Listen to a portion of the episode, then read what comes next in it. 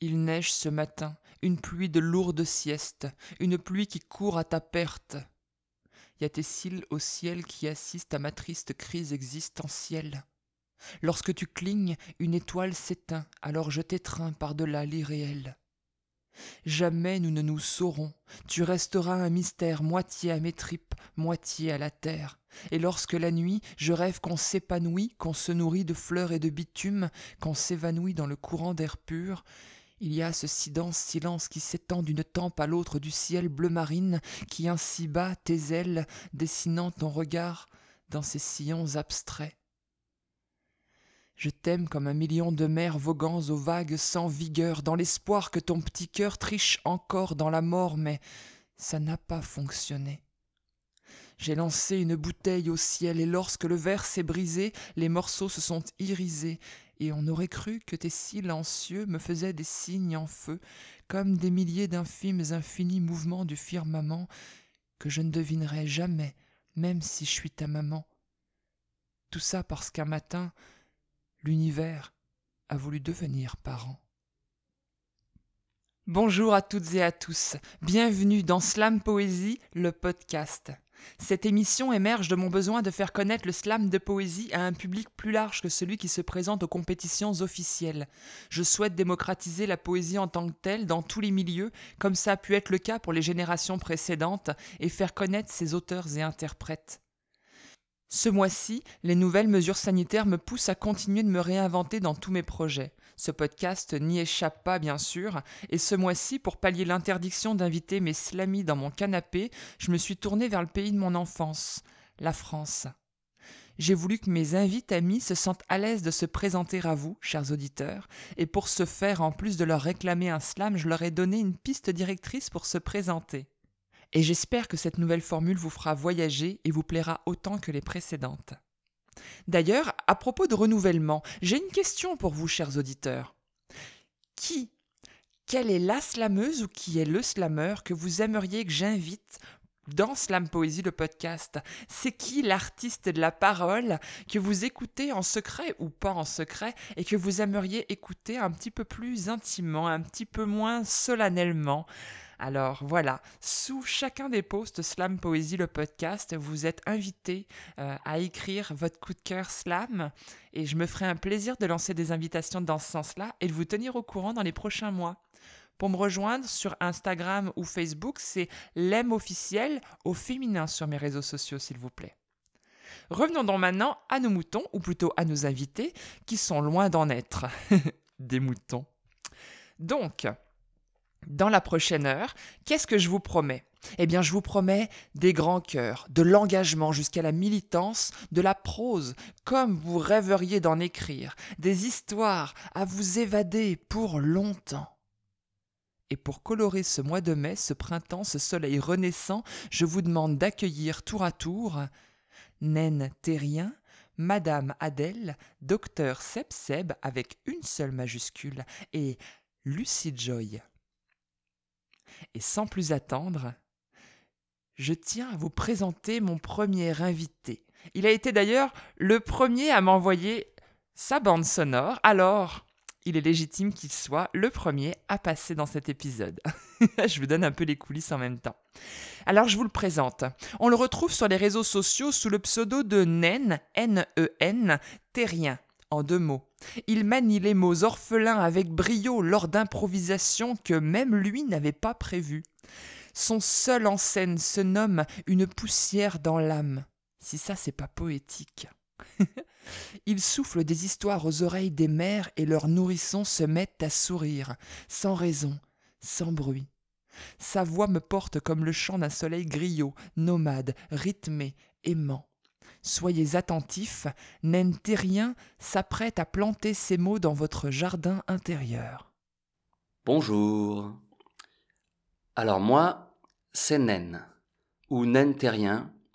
Je vis en France, je vis, pour être plus exact, dans une petite ville de banlieue parisienne qui s'appelle Malakoff, où il fait bon vivre, et pour être encore plus précis, j'enregistre à l'instant même, au huitième étage, de la cité Torres à Malakoff, une cité où il fait si bon vivre que même un couple de pies est venu faire son nid dans l'arbre juste en dessous de mon balcon.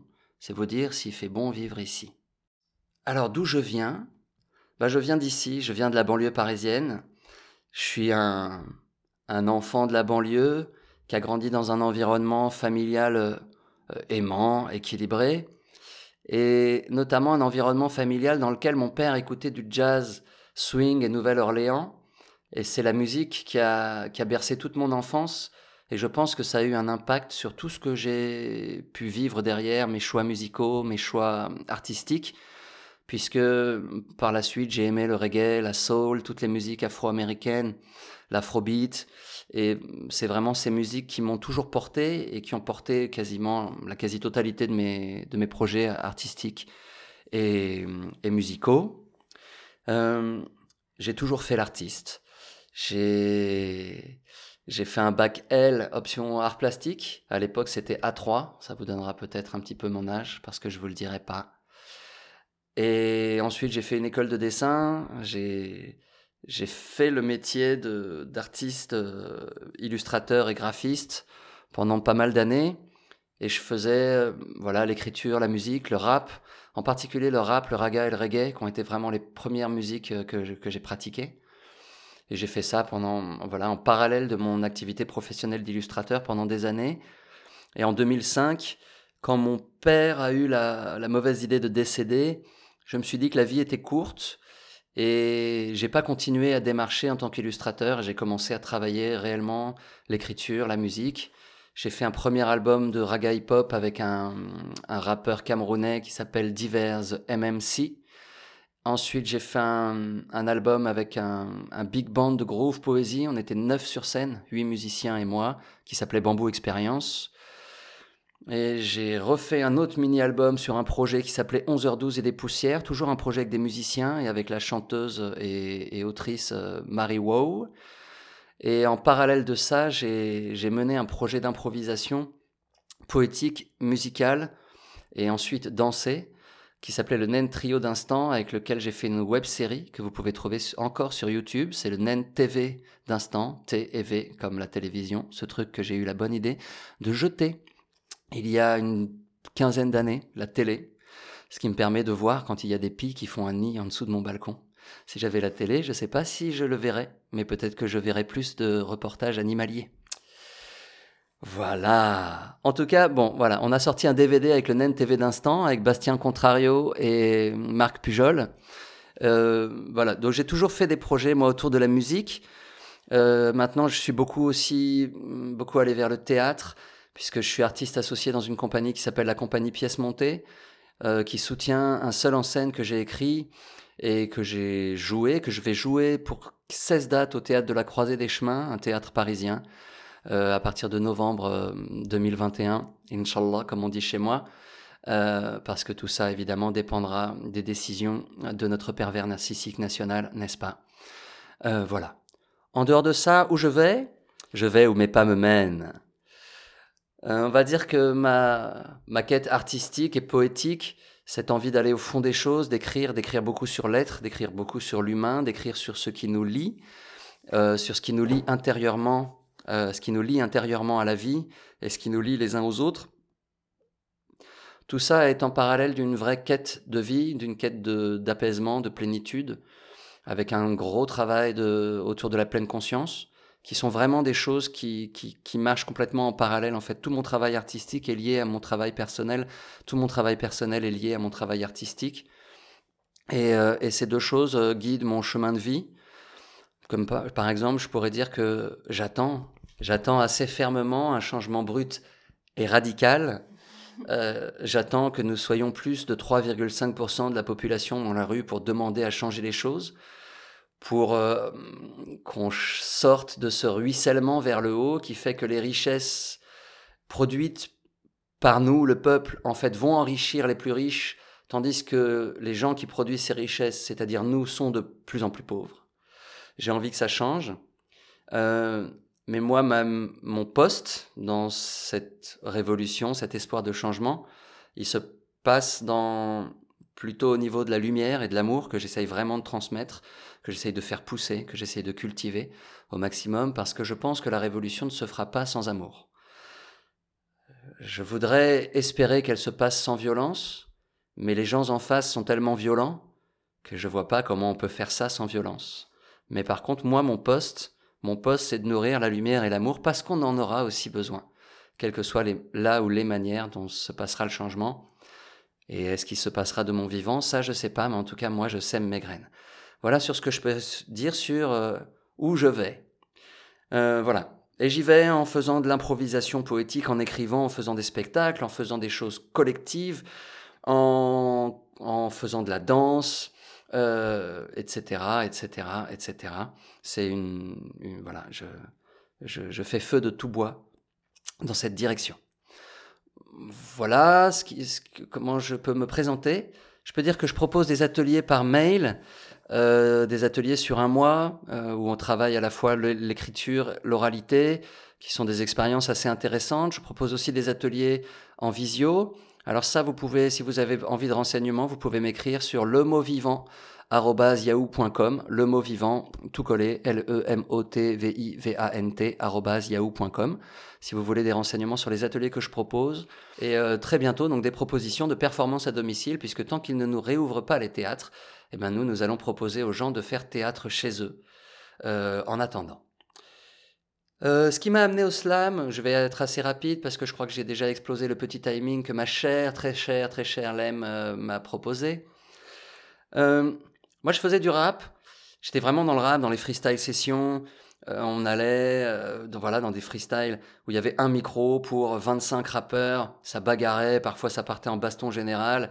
Mais en tout cas, c'était un moment où, en fait, comme les radios nationales s'étaient ouvertes au rap, les rappeurs, dans les soirées rap, ne s'écoutaient plus entre eux, en fait. il y avait vraiment un truc, une ambiance dans le rap en France qui commençait à décliner un peu. Et à ce moment-là, j'ai un copain, Bruno, qui, qui m'a dit Nen, viens voir ça, il y a un truc qui est ouf, c'est le slam, les gens t'écoutent vraiment, il faut vraiment que tu viennes voir ça. Et donc il m'a emmené dans ma première scène slam, ça devait être en 2000, quelque chose comme ça, ça commence à dater. Et moi je me disais, non mais laisse tomber, freestyle, je connais tout, c'est bon, je suis sûr de moi. Et je suis arrivé sur scène, j'ai sorti un premier texte que je connaissais par cœur, au bout de deux phrases, je l'ai oublié, tellement j'avais la pression devant l'intensité de cette écoute, de gens de tous milieux, de tous âges qui m'écoutaient vraiment. Du coup, j'ai sorti un autre texte, le texte que je connaissais vraiment par cœur, que je pouvais sortir bourré, que... Eh ben, j'ai oublié mon texte au bout de deux phrases, vrai trou de mémoire. Du coup, j'ai sorti un cahier et j'ai dit un texte, j'ai lu un texte en tremblant, mon cahier tremblait dans ma main, et ça a été ma première expérience du slam. C'est-à-dire que l'écoute était tellement intense par rapport à ce à quoi j'étais habitué que malgré toute mon expérience, mes années de rap, de chant, de freestyle, je me suis décomposé devant l'intensité de cette écoute. Et je suis ressorti de là en me disant, ben, j'en reveux. Et ben voilà, ça fait 21 ans que j'en reveux encore et que je nourris, euh, que je nourris ça, le slam. Une petite anecdote, j'aurais des milliers d'anecdotes, mais celle-là, euh, j'aime bien parce qu'elle parle de, ce que j'aime chez l'être humain j'avais pas la grosse patate, je, pars à Trouville pour me changer les idées. Et là, j'arrive à, Trouville, je prends un petit hôtel pas cher, je voulais y passer 24 heures, vraiment voir la mer, me balader sur la plage, me vider la tête. J'arrive à payer mon hôtel, et puis là, je vais pour retirer de l'argent, et la banque ne veut rien me donner. Il me restait 5 euros en poche, il fallait que je puisse me nourrir, j'étais dans la merde. Je me suis dit, bon, ben, je vais aller voir les pubs, les cafés, voir si je peux aller faire un peu de slam voilà, chez eux pour, euh, gagner un tout petit peu d'argent, pour avoir de quoi me nourrir, parce que voilà, j'étais quand même en, galère. Je suis allé voir des pubs, je suis allé voir des bars, il y en a un qui me dit revenez demain matin. Et puis là, j'arrive à, la, je crois que c'était la Casa des Cubains. Et je pense que bah, les Cubains, ils connaissent. Ils connaissent ce que c'est de galérer quand on est un artiste. Les gars m'ont offert à boire. Ils m'ont dit reviens tout à l'heure. Je suis revenu le soir. Il y avait le gars qui mixait, donc c'était un des deux patrons qui mixait. Il a mixé, il m'a appelé, il m'a présenté. En mode, il y a un artiste qui va faire quelque chose, il va se passer quelque chose, vous allez donner quelque chose dans le chapeau, et vous n'allez pas lui donner juste un euro parce que c'est un artiste, il m'a mis bien, ils m'ont refaire à boire, Il m'a mis une petite instru, voilà, qui m'a mis bien. J'ai freestylé, sorti voilà des textes pendant, je sais pas, j'ai sorti deux textes. À la fin, j'ai fait un gros chapeau. J'avais quelque chose comme 50 euros dans mon chapeau. Vraiment un vrai, vrai beau chapeau. Et les, voilà, les gars m'ont mis bien, mais ils m'ont tellement mis bien. Et ça m'est resté vraiment très, très chaleureux dans le notamment que après, je suis allé faire pareil dans un pub anglais où j'ai été pas très bien reçu, pas très bien présenté par le gars. Il y avait le vigile qui est resté à un mètre de moi au cas où, je sais pas, je parte en vrille. Et donc, c'est parce que j'ai eu aussi cette double expérience entre la Casa des Cuba et ce petit pub anglais que là, que je peux voir à quel point j'ai été bien accueilli. Mais ça, ça, c'est les latins. Moi qui ai été élevé par des parents pieds noirs, je sais ce que c'est cette culture méditerranéenne, cette culture latine, la culture de, de l'huile d'olive, du poivron, de l'accueil et de l'hospitalité. Et voilà, c'est une petite anecdote qui est restée assez, qui est restée au chaud dans mon cœur quelque part, euh, de comment on peut parfois être réellement soutenu par des gens sans condition, juste parce qu'on se rencontre et que les gens ont envie de vous soutenir. Et des anecdotes comme celle-ci, je pourrais en avoir au moins une quinzaine. Voilà. Maintenant, mon petit texte sur l'origine des temps, bah en fait, on nous cache tout, on nous dit rien. Et je vais pas vous dire que la Terre est plate, mais par contre, ce que je vais vous dire là dans mon texte, c'est la vérité, la vérité vraie, la vérité crue sur l'origine des temps. Il y a longtemps, il y a très très longtemps, avant la vie telle qu'on l'entend, dans un autre temps d'avant le temps, il y avait une dame, une toute petite dame dans une toute petite maison, perdue au milieu de nulle part. C'est qu'à l'époque, il n'y avait rien. Du moins, il n'y avait pas grand-chose, ni chat, ni chien, ni chemin, ni temps joyeux, ni temps morose. C'était il y a très longtemps. Cette petite dame aux cheveux blancs, cette petite, toute petite dame à la peau toute ridée, se réchauffait auprès des flammes de sa cheminée. Les flammes s'affaiblissant, la petite dame prit un soufflet et réveilla le feu crépitant pour lui redonner du mordant. Pleine d'entrain, la petite dame, la petite dame aux cheveux blancs, actionna si bien le soufflet comme un coup de vent vraiment balèze qu'il souleva toutes les braises s'envolant par la cheminée. De belles braises incandescentes qui s'envolèrent dans la nuit noire, dans la nuit sombre et inquiétante, la nuit noire d'avant le temps, obscure comme un cauchemar d'enfant, comme une vie sans espoir. Elles se répandirent dans la nuit, les braises, et si plaisant bien, elles s'y stabilisèrent, au petit bonheur la chance, toutes pleines de leur incandescence, toutes fières d'apporter à la nuit, à la nuit noire d'avant le temps, ses toutes premières lumières, son premier firmament. C'est ainsi que naquit le tout premier ciel étoilé, pour que plus jamais la nuit ne se sente isolée. La petite dame aux cheveux blancs, vit cette nuit par la fenêtre, elle trouva ça très joli, un peu désordonné, peut-être. C'était il y a longtemps, il y a très très longtemps, au tout début des temps. On trouvait à l'époque, dans l'immensité du vide, quelques géants errants, des grosses bêtes à gros bides, sillonnant le néant, cherchant de quoi occuper leur désœuvrement. Il y a très très longtemps, au tout début des temps, un géant qui passait vit les braises étoiles et en fut intrigué. Qu'est-ce que c'est, qu'est-ce que c'est qui éclaire la moelle de mon obscurité? Un petit peu animal, mal fini, mal poli, le géant voulut les renifler. Une braise étoile pénétra sa narine trop curieuse, se faufila entre les poils, chatouilla ses muqueuses et hâte, hâte, hâte, hâte, chum!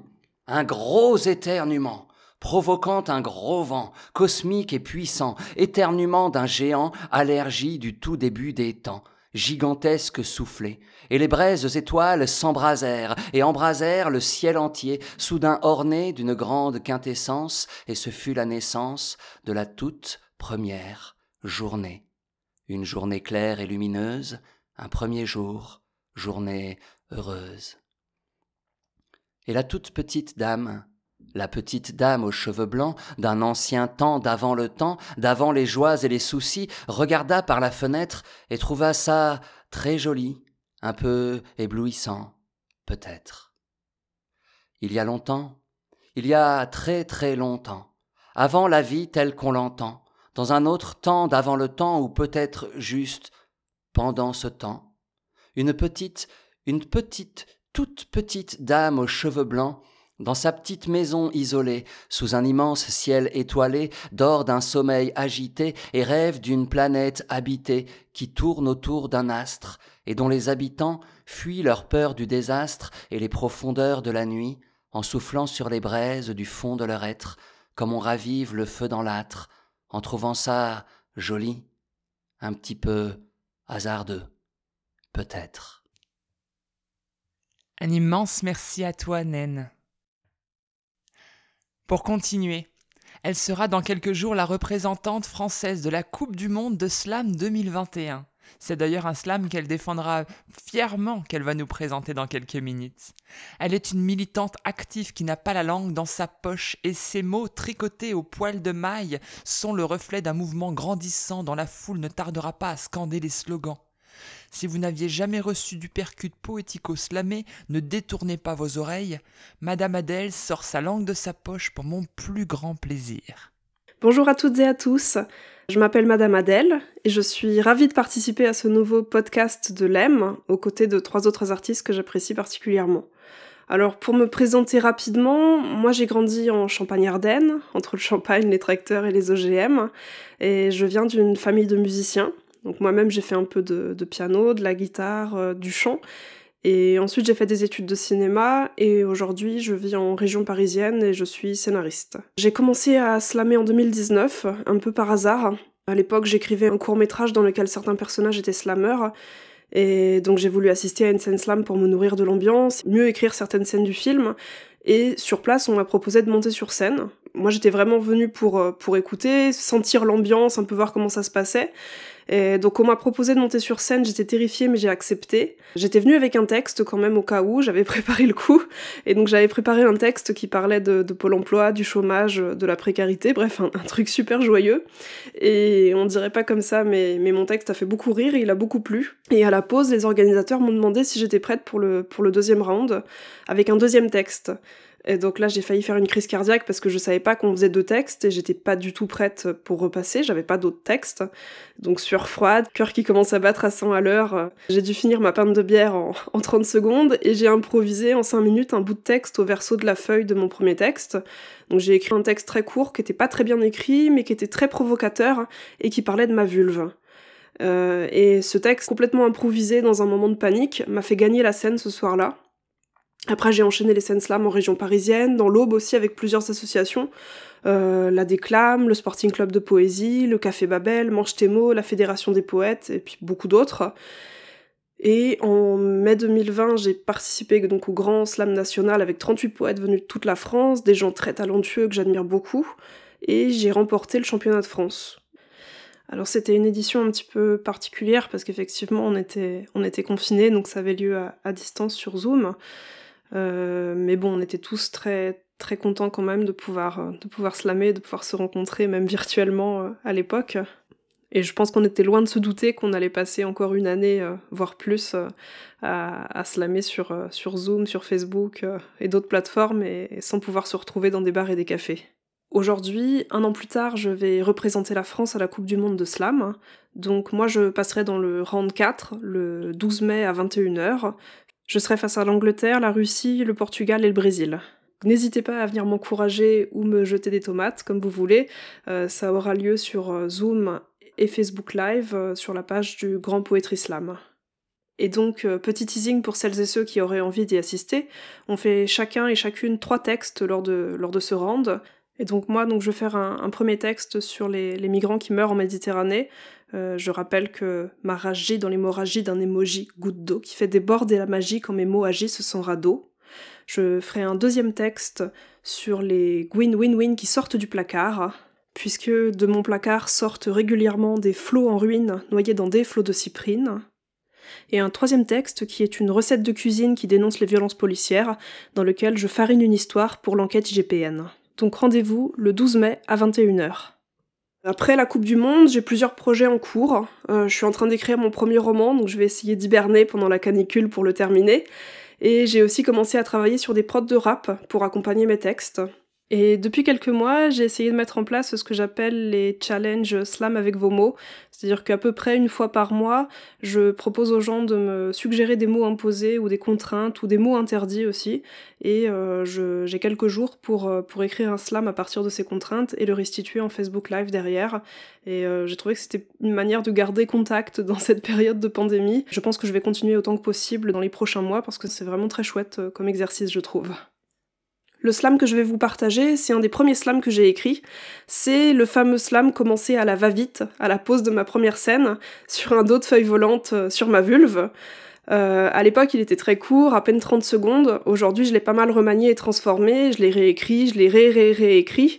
Euh, et donc c'est un texte qui m'a accompagné sur plusieurs scènes avant la pandémie et qui m'a donné quelques moments assez jouissifs.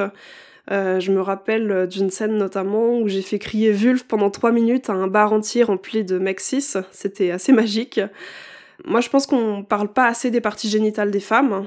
Beaucoup de femmes n'ont pas hésité tout au long de l'histoire à montrer leurs parties génitales. Euh, on a par exemple retrouvé des descriptions de fêtes euh, données en Égypte ancienne au 5e siècle avant Jésus-Christ, où il y avait des femmes, donc en l'honneur de la déesse chatte égyptienne, qui poussaient des cris et qui montraient leur vulve en dansant. Euh, en Grèce antique également, on a eu des exemples de femmes qui allaient dans le temple de Déméter et qui montraient leurs parties intimes. Euh, elles faisaient aussi des gâteaux au sésame et au miel confectionnés en forme de vulve. On a eu des fables européennes euh, jusqu'au 19e siècle où apparaissent des femmes qui exhibent leur sexe pour combattre le diable. On a même retrouvé une, une figurine taillée dans un os de mammouth, euh, qui serait donc une, une des plus anciennes sculptures figuratives qui existent. Elle aurait à peu près 35 000 ans. Elle a été découverte en Allemagne, dans une grotte, et euh, c'est un corps de femme avec une vulve euh, gigantesque.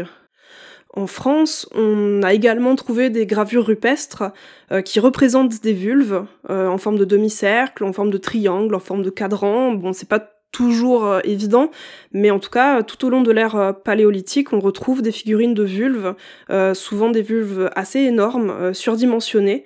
On a toute cette culture-là qui a été éteinte, qui a été oubliée parce que l'histoire s'écrit par des hommes et l'histoire s'écrit par des hommes blancs et cis, et il faut pas l'oublier. Donc on peut remettre la vulve au goût du jour, si je peux dire. Il y a toujours eu cette espèce de rejet et cette envie de ne pas parler du sexe féminin. Un exemple simple, mais en, 1972, il y a la NASA qui a envoyé une sonde dans l'espace avec un tas d'objets pour euh, éventuellement rencontrer des extraterrestres et présenter les humains aux extraterrestres. Et euh, il y avait un dessin avec euh, un homme et une femme nus. L'homme, on voit clairement les parties génitales, on voit le pénis. La femme, il n'y a rien. Il n'y a rien parce qu'une vulve, ça pourrait faire peur. Faire peur à qui? Aux martiens? Aux aliens? Je ne sais pas, mais en tout cas, ça pourrait faire peur. Parce que c'est terrifiant, une vulve. L'homme a réussi à marcher sur la Lune en 1969, mais il a fallu attendre 1998 pour que l'on découvre réellement le clitoris, pour qu'on découvre que ce qu'on voyait, le gland du clitoris, est seulement la partie immergée de l'iceberg, et qu'en fait c'est un organe qui est beaucoup plus long, qui fait de 7 à 10 cm. Il a fallu attendre 1998. C'est-à-dire que j'avais 8 ans quand on a découvert le clitoris. Moi je pensais qu'on avait déjà tout découvert avant ma naissance. Je suis à la fois très touchée qu'on m'ait attendu pour découvrir le clitoris, et vraiment quand même attristée euh, qu'il ait fallu m'attendre pour découvrir le clitoris. Non mais vous vous rendez compte, hein, quand même. Il a fallu attendre la Coupe du Monde de foot pour découvrir la taille du clitoris. C'est gentil de m'avoir attendu pour parler de clitoris, mais quand même, 1998, qu'est-ce qu'on foutait depuis les hommes des cavernes? Et donc juste pour rendre à la vulve ce qui appartient à la vulve, euh, si vous voulez en savoir plus sur les clitoris, les vulves et le sexe féminin, euh, je vous invite à lire L'origine du monde de Liv Stromquist, qui est une, une bande dessinée euh, euh, très très très intéressante, très très belle et très drôle aussi. Avant de performer mon texte, je voudrais quand même préciser quelque chose s'il y a des personnes trans ou non binaires qui m'écoutent. Euh, même si c'est quelque chose que je dis en début texte, je sais que parfois, pris dans les rimes et dans le, dans le flow, n'entend pas toujours tout, je préfère insister car ça a déjà fait débat euh, et moi je veux être claire là-dessus, je cherche absolument pas à réduire les gens et les genres aux parties génitales. Je slame sur les vulves, mais pour moi c'est bien sûr évident qu'il y a des meufs à vulve et des meufs sans vulve, qu'il y a des mecs à vulve et qu'il y a des mecs sans vulve. Euh, genre et le sexe sont deux choses différentes et vous êtes très beau et très belle comme vous êtes. Trigger warning. De long en large en diagonale, ce morceau contient des parties génitales. Toute ressemblance avec des vulves préexistantes serait purement fortuite, saurait sûrement faire fuite. Fort heureusement, aucun pénis n'a été maltraité sur cette piste. Traitez-moi d'utopiste pour mon rappel un peu simpliste. Il y a des meufs à vulve et des meufs sans. Il y a des mecs à vulve et des mecs sans. Les mecs si, sans être vexants, sans être sexy, sans être texans, sans être discriminante. Moi je dis ce qui me tente et mon disque crie éminente. Vulve, vulve, vulve. Il y a des mots qui font flipper. Vulve. Il y a des promos pour les friper. Vulve. Merde, elle l'a répété. Vulve. Comment je dois l'interpréter? Vulve. Sérieux, elle recommence. Vulve. C'est quoi cette performance? Il y en a des vertes de rage et des pas mûres, des ouvertes, des sauvages, des vraies, des sans armure, des vulnérables qui vadrouillent sans faire de vagues, des vautours ou des vénales un peu vauriennes qui divaguent. Il y a celles qui brillent pour me faire vaciller, et celles qui partent en vrille pour mieux me vacciner et toutes les variantes qui vagabondent, les vaches les vénérables, les véritables qui abondent, les vierges, les vieilles, les victimes, les vikings, celles qui n'ont pas besoin de vitrines, les vacancières en bord de mer qui boivent et qui vapotent, les vacataires entre deux verres qui doivent racheter des capotes. Vulve, ça va, on a compris. Vulve, on se demande ce qu'elle a pris. Vulve, mais pourquoi elle insiste? Vulve, mais pourquoi elle persiste? Vulve, c'est d'une vulgarité vulve. Mais quelle brutalité Il y en a des vives et des viriles, des virtuoses, celles qui te virent et celles qui vivent avec la mononucléose. Il y a les Russes, les vigoureuses, les heureuses, les vicomtesses et les virus qui nous prennent de vitesse. Il y a celles qui râlent et deviennent virales, virgule, celles qui vénèrent la voix orale sans testicules. Voici ma vulve, un peu vintage, se vantant d'avoir voyagé. Il y a des vipères qu'elle aurait voulu éviter en viager. Elle se vautre dans les vitamines et se confie. Elle voit ta mine déconfite quand le vide te mine déconfuit. Ma vulve n'a pas de visa mais des visions qui vocifèrent. Elle ouvre les valves encore vivaces si on ne veut pas la laisser faire. Vulve, on pourrait pas plutôt Vulve, parler de couilles sur le plateau? Vulve, elle veut qu'on cohabite Vulve, pourquoi qu'on parle pas de tard Vulve, arrêtons les tabous. Vulve, le pouvoir est à nous. Y en a des VIP que tu croisas la mutinerie, qui vite multiplient les VDM sans féerie. Y a celles qui taffent en V, T, C, celles qui étouffent sans V, M, C. Y en a en V au sous-titré et d'autres en voyez sans filtrer. Il y a les voisines un peu vaseuses, les énervées qu'il faut filtrer. Les sans visage qui voguent, décontractées, celles qui voyagent dans toute la voie lactée. Attention à celles qu'ont eu la varicelle, prétention de celles qui retournent la cervelle, qui vilipendent leur ego dans les villages vacances et qui répandent leur magot en savourant les évidences. Ta vulve est merveilleuse, la tienne aussi en vérité. Je voudrais toutes les inviter, voire plus, si vaginité. Envoyer vulver les voyous qui trouveraient qu'elle manque de classe, vulvériser ceux qui voudraient la contrôler à votre place.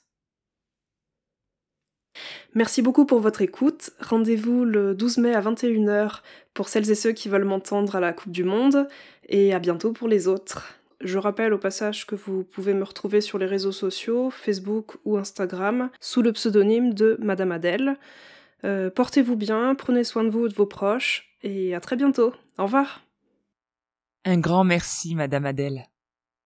Maintenant, imaginez un homme zébré, portant une casquette et une salopette. Non, non, ce n'est ni Luigi ni Mario. Il s'exprime avec une touchante sincérité. C'est un artiste de la parole qui se sert de son bagage pour évoluer et se hisser sur les scènes en toute humilité. Ses sujets sont toujours pertinents et malheureusement trop souvent intemporels, mais c'est aussi ce qui a tourné mon oreille vers cet homme, cet artiste, cet humain dans toute sa complexe simplicité. Restez au fond de votre canapé car Seb Seb est maintenant prêt à vous en mettre plein les oreilles du cœur. Ok, d'abord je veux te remercier camarade, euh, merci de m'inviter dans cet espace euh, numérique du podcast où je suis quand même bien encadré, bien entouré. J'ai pris mes petites notes et j'ai regardé un petit peu tout ce que tu m'as demandé. Euh, je m'appelle Seb Seb, je suis slammer entre autres activités. Seb je précise, ça s'écrit euh, en un seul mot, tout attaché, sans accent et avec un seul S majuscule. C'est important pour moi. Parce que sinon, on n'arrive pas à me retrouver c'est un peu embêtant. Voilà.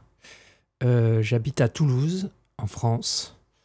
C'est ce qu'on dit chez nous, tu sais, c'est qu'on n'est pas chauvin, mais c'est quand même la plus belle ville du monde et je vous invite tous et toutes qui écoutez ce podcast à venir la visiter, à venir nous rencontrer, à venir fréquenter les scènes slam toulousaines aussi. Et donc, d'où je viens, d'où j'arrive, tu m'as demandé, par exemple, de nommer les études que j'ai fait. J'ai un bac en psychiatrie. Je suis assez expert euh, sur le sujet euh, et, j'ai vraiment eu des excellentes notes euh, dans le domaine. Et je suis, j'ai commencé à, quand je suis revenu de, ce baccalauréat qui m'a pris quand même un peu plus de trois ans avec une convalescence un peu forcée, j'ai commencé la scène par les sons de système et la dancehall, donc on peut dire que en matière d'études, l'école des sons de système a été quand même quelque chose d'assez fondateur et formateur pour moi même si j'ai quitté euh, ce milieu depuis un moment, je continue d'être bien branché euh, sur la musique jamaïcaine et, notamment sur les nouveautés qu'elle peut apporter, les choses les plus récentes, euh, ce qu'on appelle la dancehall, l'électro et voilà tous les artistes les plus récents. J'ai fait aussi des écoles de musique actuelles, plusieurs, et, et j'ai suivi aussi une formation de chant plus classique en chorale avec un chef de chœur qui a été aussi mon prof de chant et, qui m'a servi, on peut le dire, de, parrain, de figure de père. Voilà. Et ensuite, tu m'as demandé où je vais, ce qui est une question aussi assez vaste et à laquelle on peut répondre encore de plein de façons différentes. Euh, il s'avère que dans mes créations, dans mes textes, euh, dans ma recherche personnelle, j'ai été donc euh, ensuite pendant, pendant une dizaine d'années dans une recherche plutôt intime. Et donc j'ai évolué à l'intérieur de moi et, et dans des choses, euh, dans, des, dans les circonvolutions de mon esprit, euh, j'ai pas envie de dire malade, mais euh, en cours de guérison plutôt. et puis ensuite, je suis allé chercher aussi, je suis allé à la rencontre des, des émotions et, et, de ce monde-là que j'avais un peu ignoré, laissé de côté dans un coin. C'est tout ça un petit peu voilà, qui a inspiré mes textes pendant un moment. Je suis allé aussi euh, pendant un, long moment, pareil, euh, dans la recherche euh, spirituelle, ce qu'on appelle le bien-être et, toutes ces choses qui m'ont fait beaucoup de bien et qui sont encore aujourd'hui une fondation pour ma vie et, quelque chose de fort.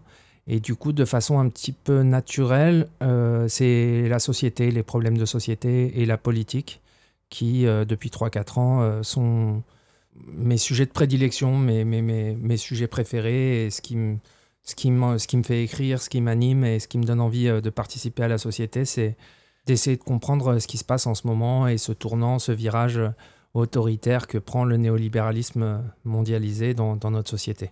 Voilà. Et d'essayer de lutter contre ça, d'échanger et, et d'être dans cette bagarre idéologique-là pour, pour essayer d'espérer en collectif un monde meilleur. Voilà. Tu vois, il y, a vraiment une logique en fait dans, dans, le fait que je suis allé chercher à l'intérieur, euh, puis à l'extérieur à côté euh, des gens proches de moi, et, puis ensuite euh, dans la société plus largement. Il y a un truc comme ça, voilà, d'une certaine logique, une certaine cohérence dans ce parcours-là.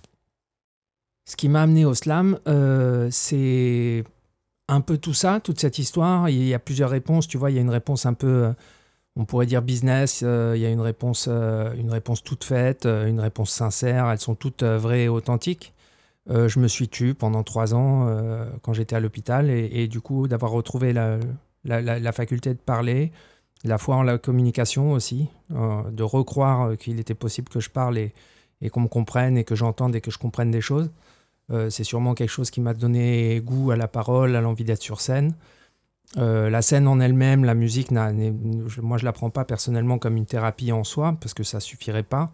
Euh, j'ai fait quand même 10 ans de psychanalyse, donc euh, il y a un endroit où j'avais besoin aussi de ça, j'avais besoin de l'accompagnement de médicaments que j'ai eu pendant longtemps aussi, pour pouvoir faire cette analyse.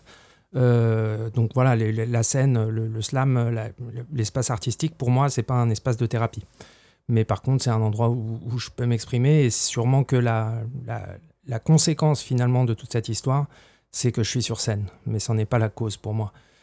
Euh, voilà, donc euh, on peut dire aussi, peut-être, si on doit donner une réponse peut-être un peu plus authentique, un peu moins profonde, euh, que voilà, j'avais une faille à l'ego.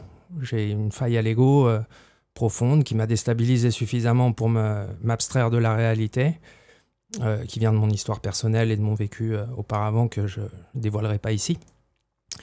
Euh, et, cette faille à l'ego, aujourd'hui, euh, je, la remplis, euh, j'essaye de la remplir Enfin, en tout cas, ça marche assez bien finalement. Notamment, entre autres choses, tu vois, parce qu'il y a plein de trucs qui m'ont rétabli et qui m'ont permis de fonctionner en fait dans cette société. Mais notamment, entre autres choses, un, des trucs que, je, que je m'autorise à faire, c'est d'aller dans les scènes slam. Et en allant dans les scènes slam, une ou deux fois par semaine, ça permet que mon ego euh, démesuré donc ne déborde pas non plus euh, dans, la vie de tous les jours sur mes, copains, sur mes potes, sur les gens qui m'entourent, euh, sur la famille, voilà. Ça, c'est la réponse honnête. Pourquoi je vais sur scène Pour me faire applaudir? Oui, je l'avoue. Et donc, voilà, il y a ce côté horizontal quand même dans les scènes slam où tout le monde est au même niveau, personne n'est au-dessus d'un autre et, qui me plaît quand même beaucoup. Et j'invite toutes celles et ceux donc, qui nous écoutent, quand vous serez de passage à Toulouse, à aller consulter la page Facebook de l'école du Magret d'Argent et le site internet euh, magretdargent.net. C'est l'association, euh, un- une des activités que je mène bénévolement et qui me plaît beaucoup, euh, avec laquelle on, anime des scènes slam régulièrement sur Toulouse, une fois par semaine, quand c'est possible et que les pandémies mondiales nous y autorisent. Voilà. Donc j'espère d'ailleurs que ça va reprendre bientôt parce que je peux te dire que depuis un an, mon ego, il est sans dessus dessous. Tu nous as demandé ensuite un petit slam. Il y avait l'histoire de l'anecdote. J'en ai pas qui me viennent. Je raconte tout le temps les mêmes quand on me demande des anecdotes de scène. Sinon aussi, l'anecdote de... Celle-là, elle est rigolote. Je me, je me la pétais dans les débuts, donc on était dans la dancehall. On, tu vois, c'est cet univers un peu euh, où il faut faire euh, les fiers à bras. Et, et on arrive sur scène sur un de nos premiers concerts en 99 ou en 2000. Je me souviens plus. À l'ENS de Cachan. Euh, et puis je, je- je venais de m'acheter un super beau blouson et donc en arrivant sur scène, je le jette comme ça sur scène avant de prendre le micro. Et puis en partant, en finissant le concert, je vais pour prendre mon blouson et puis j'essaie de tirer. Hum, il est collé. Et en fait, je l'avais balancé sur un projo qui était sur la scène et il avait complètement fondu. Voilà, je sais pas si c'est une anecdote vraiment intéressante ou pas, mais je vais vous faire plutôt du slam. Une bouffée d'air pur, délirante. Trouvez les mots pour le décrire. Trouvez les mots pour le dire. Sais-tu que dans ton ventre, il y a tout ce que t'as pas pu souffrir? Et ça senta, c'est pourri, ton corps en deux parties. Et ce tas que tu ignores, sous ton nombril te construit. Et pour certains, ça les sépare, ouais. Ça les sépare de même.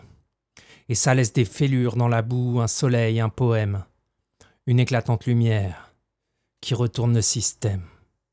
Une éclatante lumière qui retourne le système. Est-ce que tu peux comprendre l'absence de peur? Une âme sensible et tendre tant qu'elle a crevé mon cœur. Est-ce que tu peux comprendre ou rendre, dégager de tout jugement, qu'on peut donner ou prendre ou rendre, tout perdu en un instant Je suis tombé dedans moi, quand j'étais petit. À l'intérieur, vertigineux paradis. L'enfer à l'extérieur, de ma peau de fruits. Un dimanche soir, m'a envahi dans la nuit. Et cette malédiction, que j'ai remontée du fond, m'a dégagé des peurs et des obligations. Ce cadeau que les idées et les jugements des gens n'ont pas plus d'intérêt qu'on leur en donne évidemment. Est-ce que tu peux comprendre l'absence de peur? Une âme sensible et tendre, tant qu'elle a crevé mon cœur. Est-ce que tu peux comprendre ou rendre, dégager de tout jugement, qu'on peut donner ou prendre ou rendre, tout perdu en un instant Et il n'y a que moi, pour cultiver dans mon âme une fleur du béton. Au milieu de la réalité, un personnage, un cristal, un flocon pour le décrire. Pas de mots pour le dire. Mais ça existe ce que l'homme pense pouvoir circonscrire, le fou. Ce que l'homme pense pouvoir circonscrire, le fou. Et l'histoire est rendue. Elle est rendue à chacun. Et l'histoire est donnée. Un nuage souterrain. Une bouffée d'air pur. Une bouffée d'air pur délirante. Une bouffée. Yes. Et merci en tout cas pour votre écoute. Merci encore à toi l'ami pour, euh, pour l'invitation. Euh, si vous voulez écouter un petit peu ce que je fais en musique, on dit rap poésie maintenant, c'est www.sepseb.net. Et puis vous me trouvez euh, sur Instagram et sur YouTube, euh, Facebook, un peu partout, euh, sous le nom de Docteur, en toutes lettres, plus loin, Sepseb. J'espère venir bientôt vous rendre visite. Je nous souhaite à tous et à toutes un maximum de tendresse, un maximum de chatoyance aussi, qu'on sache apprécier les différences, nos différents, les erreurs qui sont faites par les autres, les erreurs qu'on fait nous-mêmes, et qu'on sache les aimer. Et une petite étincelle révolutionnaire, insurrectionnelle, une envie de s'approprier le savoir et de sortir de l'apathie politique. Et puis en attendant de nous retrouver en vrai, je vous fais des gros bisous. Merci Seb Seb. Et pour terminer, un petit bout de femme fragile en apparence et dans les faits sa personnalité a la force de déplacer des montagnes. Sa quête du mieux et du juste la rend brillante et un brin énigmatique. Tel un volcan en sommeil au premier abord, elle est d'un calme olympien et mesure ses mots. Pourtant, lorsque le slam s'empare de ses lèvres, tout en elle prend vie. Lucy Joy me fait le plaisir de clôturer le cercle d'invités de ce mois de mai. Je suis très heureuse de vous la présenter pour la seconde fois. Hello Lem. Merci pour l'invitation. Et merci pour la rencontre avec celles et ceux qui nous écoutent. Ça fait plaisir d'être euh, entourée d'une sacrée bande de poètes. Je m'appelle Lucy Joy, j'habite à Reims, au nord de la France. Je suis poétesse, chanteuse et comédienne. Ça fait un peu solennel dit comme ça, non? Enfin, en tout cas, euh, en tout cas, c'est ce que je fais et c'est ce qui me fait être là. Donc euh, voilà. C'était pas forcément gagné, cette histoire, mais, mais au fond, c'est ce que j'ai toujours voulu faire. Quand j'étais petite, euh, ma mère m'emmenait faire des activités des fois le week-end. On habitait dans un petit village en Picardie, enfin on va dire un gros village. C'était assez paumé, il n'y avait pas grand chose à faire. Il n'y a toujours pas grand chose à faire d'ailleurs. Et, et ouais, elle m'emmenait euh, faire des trucs d'enfant, quoi, jouer, euh, tout ça. Elle m'emmenait dans des espèces de parcs d'attractions. Enfin voilà, elle, elle, voulait me faire plaisir. Et moi, j'attendais qu'une chose, c'était de rentrer pour écrire. Désolée, maman. Mais ça n'a pas changé, en fait. Hein, c'est fou. Comme quoi, les enfants... Euh, euh, faut pas hésiter à les écouter, à leur faire confiance parce que souvent ils savent très bien où ils vont quoi. C'est assez fou. Et voilà. Et donc euh, dès que j'ai pu, à 17 ans, j'ai eu le bac. Hop, je suis partie à Toulouse, une grosse ville, pour euh, étudier le théâtre, la littérature. Et, et j'ai adoré. J'ai adoré.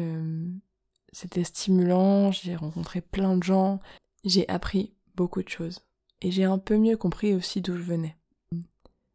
Et voilà, c'était bizarre parce que je me sentais à la fois enfant à peu près à ma place parce que on me parlait de choses qui m'intéressaient j'avais le droit de poser plein de questions, il y avait plein de livres à disposition. Ouais, on, on était tous passionnés par des choses un peu bizarres qui intéressaient personne. Et, et en même temps, ben, voilà, niveau social, c'était pas trop ça, c'était pas pas les mêmes, euh, les mêmes standings, euh, les mêmes, euh, les mêmes éducations. Et des fois, je me sentais vraiment à part et j'étais pas la seule. J'avais une amie, son père était agriculteur. Et pareil, c'était pas évident. On tenait et on a insisté. Enfin, moi j'ai insisté aussi plus longtemps qu'elle. Elle est partie à la fin de la première année, moi j'ai fait trois ans parce que justement je voulais me prouver que c'était possible, que, que je devais faire deux fois plus d'efforts que les autres, même si je devais avoir moins de résultats, mais je devais y arriver. Je devais, je devais un peu rompre la malédiction sociale. Et euh, moi je me suis complètement perdue, je me suis oubliée. À un moment donné, j'étais plus, j'étais plus là, j'étais plus moi. Et, et j'ai compris grâce à ça, au moment où j'ai touché le fond, que euh, je pouvais pas continuer à faire semblant. Je pouvais pas continuer à faire comme si. En fait, euh, c'était pas possible. De, de c'est pas possible de, de faire ce qu'on croit qu'on doit faire. Parce qu'on sait très bien ce qu'on a à faire. Et, et là, ben, je crois que c'est le moment où j'ai rencontré mon instinct. et, euh, et c'est cool, on, vit une bonne colocation, euh, lui et moi, depuis. c'est mon meilleur poteau, vraiment. Euh, j'espère que vous, vous avez une bonne relation aussi avec le vôtre parce que y a rien de mieux, quoi. Ça fait GPS, meilleur poteau, conseiller. Une fois que été en duo avec mon instinct, j'ai pu faire des choix euh, un peu plus tranchés. Comme par exemple euh, partir euh, deux mois toute seule au Mexique. et, et je suis allée dormir chez des gens dont beaucoup, beaucoup que je connaissais pas. Et j'ai, je voulais les rencontrer. Je voulais, je voulais apprendre des choses. Je voulais être surprise. Je voulais revenir différente. Et euh, en échange de leur hospitalité, bien sûr, moi je rendais des services. Je travaillais en quelque sorte. Et c'était incroyable. C'est un des moments de ma vie où j'ai le plus appris, où j'ai le plus euh, évolué, où j'ai le plus euh, ressenti aussi. Parce que j'étais pleinement dans l'instant présent. Et j'ai découvert que j'avais beaucoup plus foi dans l'être humain que ce que je croyais. et que et que vraiment les limites, euh, s'il y en a, les limites sont pas si... Il y en a pas tant que ça par rapport à, tout ce qui est possible de vivre. Une fois que j'ai terminé mes études, euh, et que voilà, je me suis dit, c'est bon, ça tu l'as fait. euh, tu vas t'autoriser maintenant à, ben, à, te faire entendre. Parce que j'avais l'impression qu'il fallait faire des études pour, euh, pour mériter d'être entendu. ah ah, j'étais naïve. j'étais naïve, mais c'est pas grave parce que ça m'a quand même euh, ça m'a quand même appris plein de choses et puis surtout ça m'a permis de voir que que ça que ça changeait pas grand-chose que que si on n'est pas fait pour euh, pour suivre euh, les rails ça marchera pas en fait donc voilà et puis ensuite, bon, j'ai fait une formation de, de théâtre. Et euh, j'ai monté ma première pièce de théâtre que j'avais écrite pour mes camarades. Et j'ai adoré ça aussi. Donc euh, après, j'en ai monté une deuxième. C'était super comme expérience, c'était incroyable. C'est encore une autre dimension de l'écriture. Quand, quand des gens apprennent les textes que tu as écrits, quand ça se modifie au fil des répètes, quand le public réagit, c'est incroyable, ça te dépasse complètement. Je dis mais qu'est-ce qui s'est passé? Et voilà, et, euh, j'ai eu de la chance de pouvoir essayer plein de choses, voilà. Mais c'est pas fini, parce qu'il n'y avait pas encore le slam. Ce qui m'a amené au slam, c'est le hasard. si on y croit. C'est le hasard parce que à l'époque j'avais un groupe de musique et puis le groupe s'est séparé un peu tragiquement. Et, euh, et, on devait faire un concert ce soir-là donc évidemment on l'a annulé. Et j'avais rien à faire. Et ça me déprimait un peu. Je me suis dit tu vas pas rester tout seul chez toi ce soir? Euh, qu'est-ce que tu peux bien faire? Et euh, j'ai vu qu'il y avait une soirée poésie dans un bar que j'aime bien. Et j'y suis allée. Et j'ai...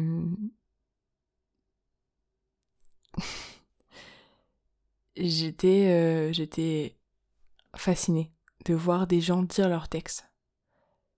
Et je me suis dit, mais voilà, depuis le début, euh, je ressentais que le problème de la poésie, c'est que j'arrivais pas à la transmettre, parce que finalement ça intéresse pas grand monde ce qu'on écrit. Quand, on est passionné d'écriture, quand on passe des heures et des heures et des heures et des nuits et des jours à écrire un roman, à écrire des nouvelles, à écrire euh, des pièces de théâtre, à écrire... ben, qui veut lire ça? Qui sincèrement va... Voilà, quand on est personne, quand on n'est pas publié, quand en plus on est jeune, et qu'on vient euh, un peu de nulle part, qui va s'intéresser à ça Euh, donc ça, ça m'allait pas trop. Et, et pour, pour la scène, ben, ce qui m'allait pas trop, c'est que en tant que comédienne, je devais porter des textes d'autres personnes. Et la plupart du temps, c'est un honneur et c'est une expérience incroyable, très très forte et très belle. Mais parfois, c'est aussi frustrant parce que t'es pas forcément d'accord avec ce que tu portes, t'es pas forcément euh, totalement totalement convaincu des projets dans lesquels tu travailles. Et, ça, ça me questionnait et c'est pour ça que j'avais pas envie d'être que comédienne. Bien que j'adore jouer, et bien que j'adore le théâtre.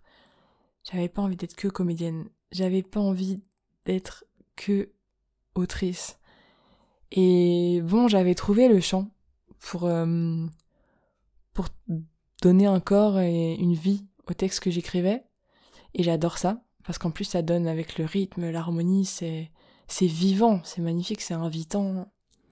Il y a une communion avec le public, c'est, c'est très beau, il y a une autre dimension. Mais je trouvais que quand même, euh, parfois on s'éloignait, parfois, euh, du sens. On était plus dans le sensoriel avec la musique et, parfois on s'éloignait un peu de la profondeur du sens ou, de la subtilité de ce que c'est un texte nu. Et là j'ai vu les gens avec leur texte nu. Et, et je me suis juste demandé pourquoi j'avais pas vu ça avant. et c'était parti.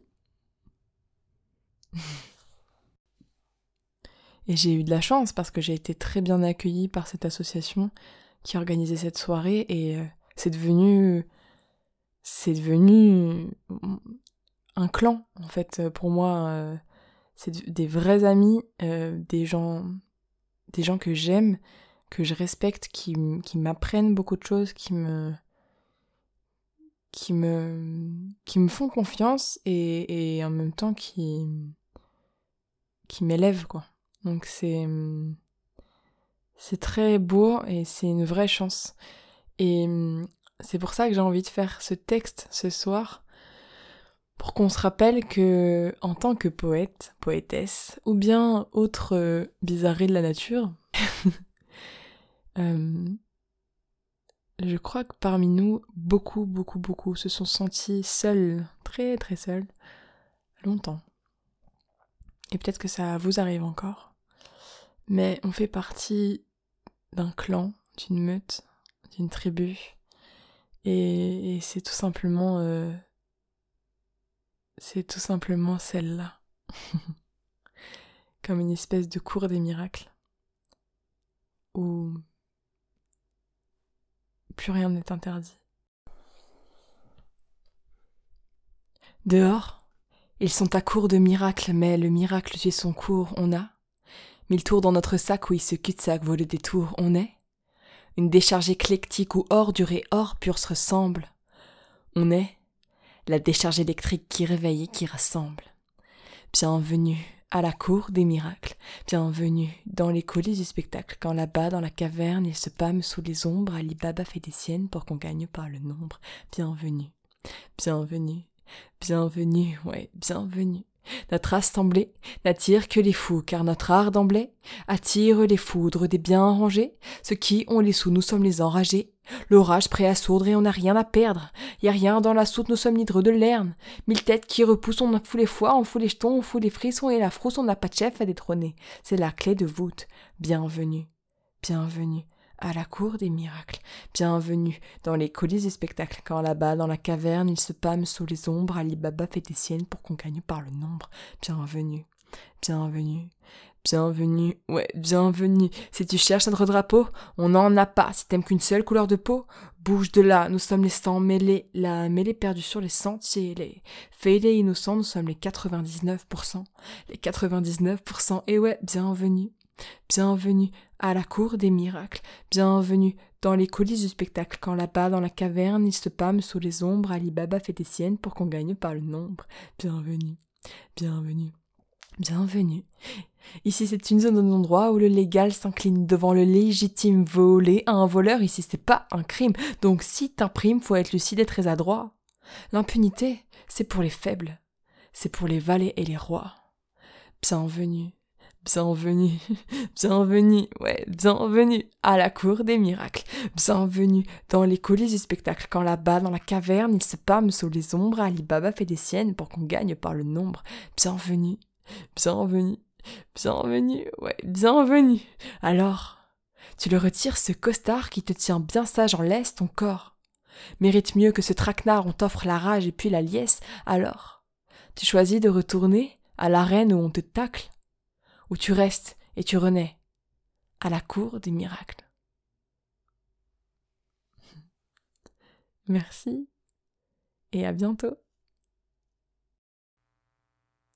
Mais un immense merci à toi, ma chère Lucie.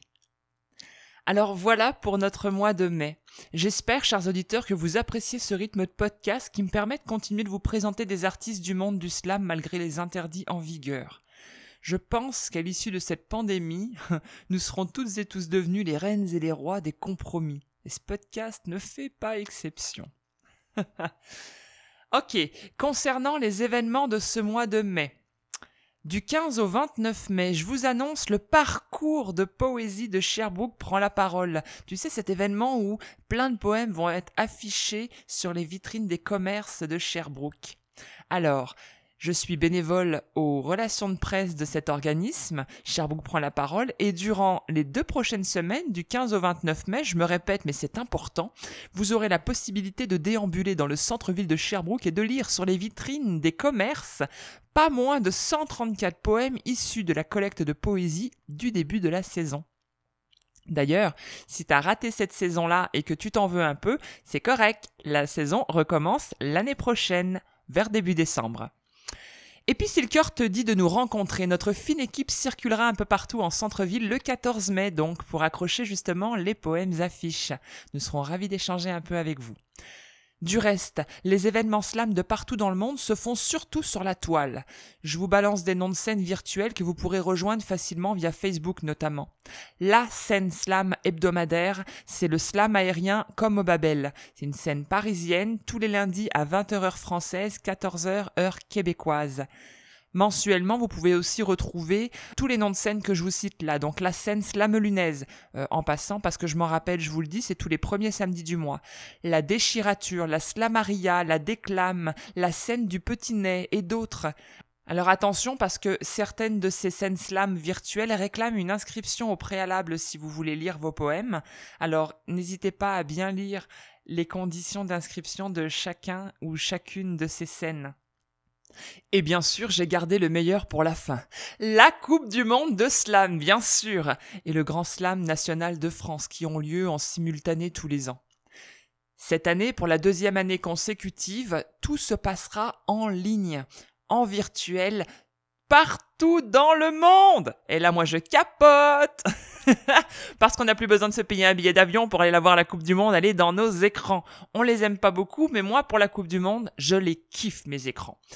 Les dates, c'est du 10 au 16 mai 2021. Pour en savoir plus, il faut suivre les pages Facebook, Instagram ou les deux euh, du Grand Poetry Slam. Il y a même quelques scènes ouvertes à thème entre deux tournois. Alors ouvrez les yeux et osez si le cœur vous en dit. Pour plus d'informations sur les événements poésie, slam à ne pas manquer dans les prochaines semaines, rendez-vous sur le site lapoésiepartout.com. Il y en a pour tous les jours et pour tous les goûts.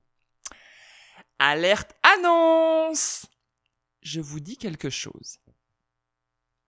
Je prends une minute pour vous annoncer que je suis sur un projet de vidéo slam. Je vous offre l'annonce en primeur parce que si vous souhaitez recevoir l'information ou le lien par courriel le temps venu, il vous suffit de m'écrire à lem@lemofficiel.com et je vous ajouterai à ma liste d'envoi. Pour le teasing rapide, cette vidéo sera adressée à mon géniteur, celui qui ne m'a pas connu, mais que j'ai retrouvé le mois dernier après vingt ans de recherches acharnées. À ce moment-ci de l'épisode, normalement, je vous remercie, vous, mes invités, mais cette fois, j'aimerais remercier tout d'abord les personnes de plus en plus nombreuses chaque mois qui nous écoutent, mes invités et moi, divaguer sur le tout, sur le rien que forme l'humanité. Et oui, c'est à vous que je m'adresse, chers auditeurs. Je veux vous remercier d'être présents à tous les mois, de continuer de propager, de partager vos coups de cœur alentours, parce que l'air de rien, vous faites de la publicité à l'artiste que vous aimez beaucoup, vous faites de la publicité pour Slam Poésie le podcast, par extension un petit peu à l'EM aussi, mais vous faites surtout rayonner ce que vous aimez. Et quand on fait rayonner ce qu'on aime, veut, veut pas, ça devient un peu un phénomène de mode, tout le monde commence à l'apprécier un petit peu aussi à force de l'entendre, c'est l'effet radiophonique, hein Et qu'est-ce qui se passe? Eh ben, on peut faire une overdose de ce qu'on aime. bon, plaisanterie mise à part. Toi qui nous écoutes peut-être pour la première fois, si t'en veux encore plus, n'hésite pas à t'abonner à Slam Poésie le podcast via ton application de podcast. De cette manière, tous les 5 du mois, tu recevras ton épisode directement sur ton cell.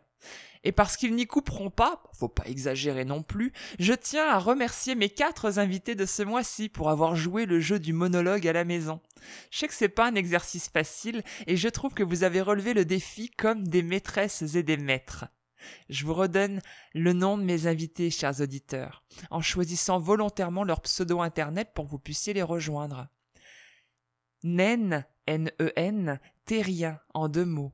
Madame Adèle. Seb Seb, en un seul mot avec une seule majuscule au début. Et Lucy Joy. Et pour plus d'informations et obtenir un accès direct à leur plateforme de prédilection, clique sur les liens dans la description de l'épisode. Chers auditeurs, je vous donne rendez-vous le 5 juin pour un nouvel épisode qui sentira bon les joies de l'été, la piscine, peut-être un peu le chlore et beaucoup la plage, on espère, redevenue publique et accessible. C'était l'EM avec mes invités de l'Hexagone, Nen Terrien, Madame Adèle, Seb Seb et Lucie Joy. Pour plus d'infos sur mes événements à venir et ou écouter les précédents podcasts, je vous invite à rejoindre mon site www.lemofficiel.com. Je vous quitte comme à l'accoutumée avec quelques mots de mon cru. Ce fameux slam sur mon pape absent.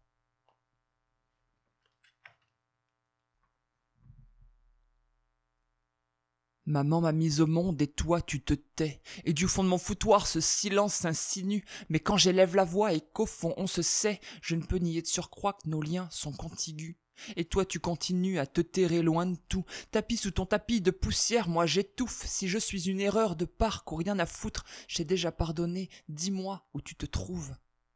Tu me manques sans te savoir, sans te connaître, sans souvenir, sans soutenir qu'on est lié, je ne peux pas me soumettre à l'idée qu'on est voué à ne pas se commettre, à faire comme trop de gens attendant le louvenir, le vide qui rend fou, pire, la conscience contingente. Nous deux, on a failli avant même ma naissance. L'adultère, c'était la faille, et j'étais le contretemps. Vous dressiez les murailles de la honte, de l'indécence. Jeunesse, et dans un râle, tu gardes tes distances. Le savais-tu au moins que pendant que tu glisses, danses, y a quelque part une enfant qui refuse ton absence, y a quelque part une maman qui à mesure sape sous du manque, du manque, du manque, de la culpabilité, mais à culpa pour tes responsabilités, mais occupe-moi un peu plus que sans réalité, j'ai besoin d'un papa, un sans bestialité. Est-ce que t'as lu ces articles où ta fille fait parler de tout ce que t'as manqué? Tu fouilles ces faits? Sais-tu les faits que ça me fait de me foutre sur le fait sans attirer ton regard? Je prends garde à ne pas foncer dans le fossé. La fêlure serait trop dure à fixer. J'ai encore peu d'années, mais je sais que remixer ce qu'on nous a pas donné, c'est encore se risquer à tout perdre, se condamner à ne pas exister. Alors je pense à toi avec parcimonie, et je m'éloigne de nous sans plus de cérémonie, je me dis que ça se soigne, puis je me serre et maudis. L'instant où sans scier tu choisis de m'ôter. D'escamoter le cordon avant que nous accordions nos violons, nos mots courts longs, nos libres colombes. J'ai mal à ton silence, j'ai mal à ta méfiance, j'ai mal à cette incidence qui me bouffe à l'insolence de ne jamais te connaître, de fixer l'horizon, en ne voyant de mon être que la moitié, le giron, le reflet dans le miroir est dur à encaisser, papa tu es la flèche et je suis le bison. Ce n'était pas toi le soir qui mettais la fessée, qui mettais dans le tiroir la mitraille dans les faits. C'est fait, c'est nul et non avenu, y a plus d'essai, mais je veux juste que comme convenu par la vie, on s'essaie. J'ai pas voulu te faire chier, je veux pas vous faire souffrir. Ta famille et tes regrets devraient à eux seuls suffire. Je veux juste me rattacher à ma deuxième moitié. Je veux juste savoir qui je suis. Parce que je sais plus m'en moquer.